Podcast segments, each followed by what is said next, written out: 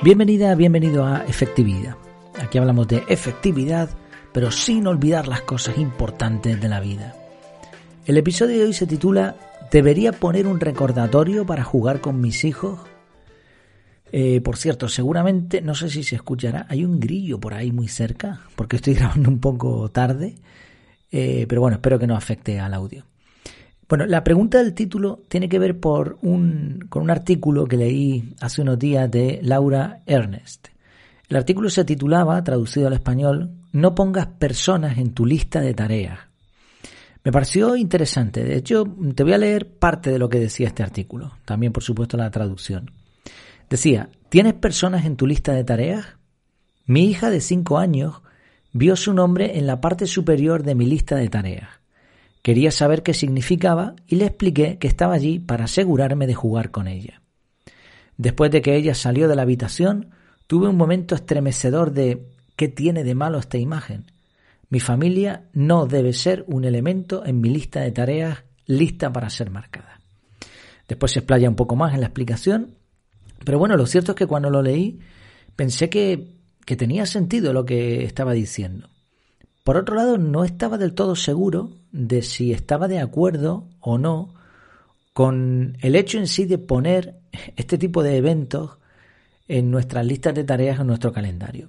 Así que para clarificar, aproveché la comunidad en Telegram y lancé una encuesta. En la encuesta lo que citaba este artículo, primeramente, en un artículo tal, se habla sobre eventos tipo jugar con mi hijo o llamar a mis padres. Y la pregunta era, ¿qué piensas tú? ¿Deberías incluir este tipo de cosas en tus listas de tareas o en tu calendario? Y el resultado de la, de la encuesta me sorprendió. Había solamente dos opciones, sí o no. Sí, que, que sí, que hay que incluir ese tipo de eventos en nuestras listas o en nuestro calendario. Y no. El resultado fue 76% a favor de que hay que poner estos eventos en nuestras listas de tareas y el 24% que no. Hubo también algunos comentarios interesantes que no voy a, no voy a rescatar aquí todos, pero me hicieron pensar y me ayudaron a clarificar esta, esta idea, esta, esta pregunta tan interesante.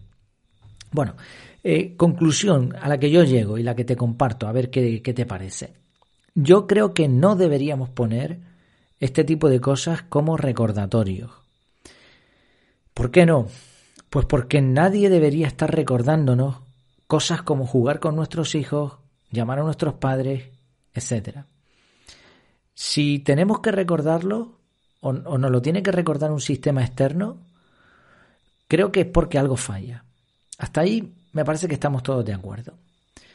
Ahora bien, a veces, si no tenemos ese recordatorio, no nos vamos a acordar porque estamos ligados con mil cosas. Entonces, no creo que debería usarse, Creo que deberíamos tener una vida lo suficientemente desahogada como para no tener que eh, estar estresados y, y olvidarnos de ese tipo de cosas que son las más importantes en la vida. Pero pensar que todos podemos vivir una vida así ahora mismo es irreal. Por lo tanto, puede ser un recurso. Esa es la palabra adecuada, es un recurso. No debería, pero puede funcionar. Vale, esto con respecto a un recordatorio. En cuanto a las listas de tareas, hay otro factor a tener en cuenta que mencionaba Laura en su artículo, y es que jugar con nuestros hijos no debería ser nunca una tarea a marcar. Al cerebro le gusta mucho eso de tener una lista de tareas e ir marcando las que están hechas, y muchas veces vamos incluso a por las sencillitas para irnos las quitando de encima. No deberíamos ver a nuestra familia o a las personas que nos importan como tareas que podemos simplemente ir marcando y hacer que desaparezcan. No, eso no, no está bien. Así que en cuanto a recordatorios, no debería, pero es un recurso. En cuanto a listas de tareas, creo que no deberían estar ahí. Así que hasta aquí estoy de acuerdo con Laura. Pero claro, el método que yo uso para organizarme, método de organización personal CAR, el que yo enseño, el que el curso que tengo en la web, no usa ni recordatorios ni listas de tareas lo que usa es bloques de tiempo en el calendario.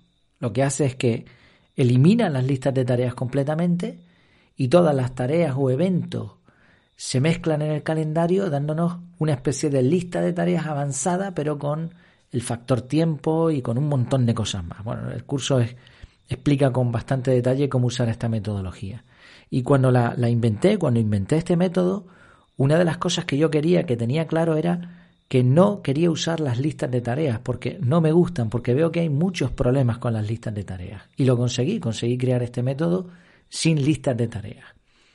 Claro, entonces, teniendo en cuenta esto, ¿debería bloquear tiempo para eventos tipo jugar con mis hijos o llamar a mis padres? Por poner dos ejemplos, ¿eh? yo creo que se entiende la idea. Bueno, hay dos razones, o sea, podríamos dividir este tema en, en dos subtemas, digamos. El primero, ver esos eventos como bloques de tiempo, como bloquear tiempo para esas actividades. Y aquí mi pregunta es, si a ti te dicen que tienes que ir al médico a hacerte una prueba súper importante el día X a tal hora, ¿tú no añadirías eso en el calendario? Por supuesto que sí, porque es algo muy importante. Y si no lo ponemos, se nos va a olvidar y, y no podemos permitir que se nos olvide podría poner más ejemplos, pero la idea es, si para cosas súper importantes lo agendamos porque no queremos que se, nos, que se nos olvide, que no queremos despistarnos, ¿por qué no bloquear tiempo para algo tan importante como jugar con mis hijos o llamar a mis padres?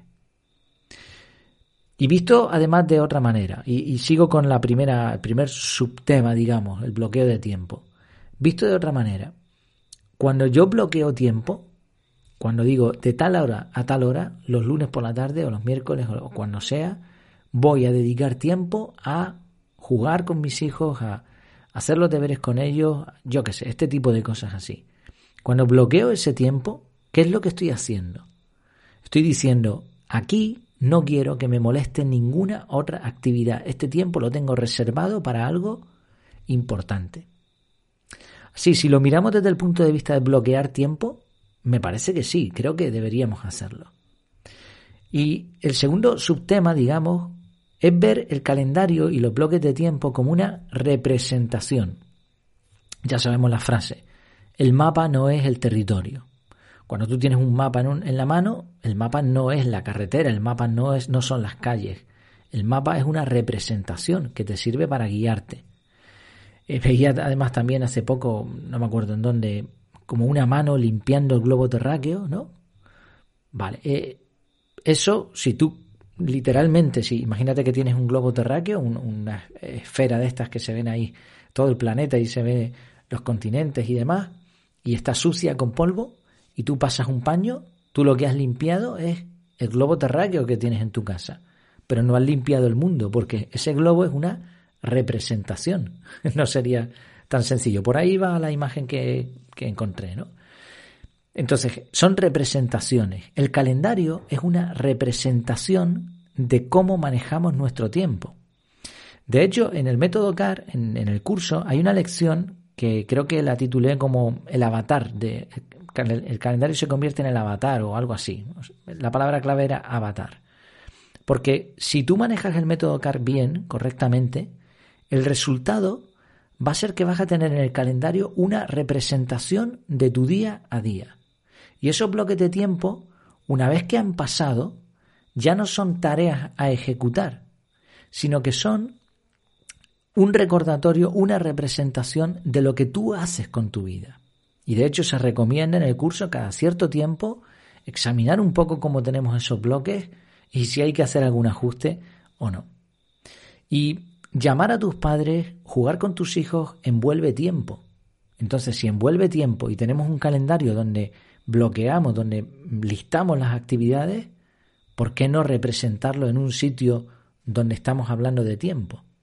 Va a ser una representación. De hecho, en el curso del método CAR, una de las primeras lecciones tiene que ver con nuestras prioridades. Y una de las cosas que se hace cuando se monta el calendario es precisamente poner bloques de tiempo para las prioridades. O sea, aquí no hacemos al contrario, lo que, la forma que yo enseño.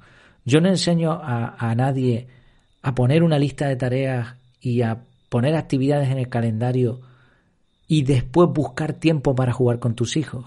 No. Primero tienes que poner lo que de verdad te importa, las cosas importantes en tu vida.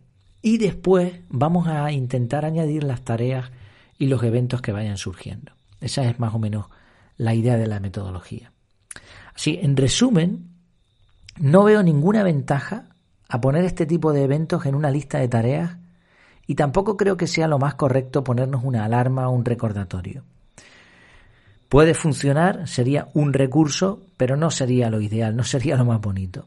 Ahora, sí creo y estoy totalmente convencido de que bloquear tiempo en el calendario tiene muchas ventajas también en este tipo de eventos. Como digo, en el curso se explica todo esto y si estás interesado, interesada, ahora mismo el curso no está a la venta, eh, no está a la venta al público, pero si quieres me puedes enviar un mensajito en el mismo formulario de, de la página de ventas, ahí al final, abajo del todo hay un formulario, me escribes y, se puede mirar. Eh, me, mandas un mensajito con lo que sea, con cualquier duda y ahí estamos para responder. Pues esta es un poco mi forma de, de ver este, este tipo de, de temas. No sé qué te parece, si tienes otra opinión, si tienes alguna duda con respecto a la metodología, también me puedes preguntar.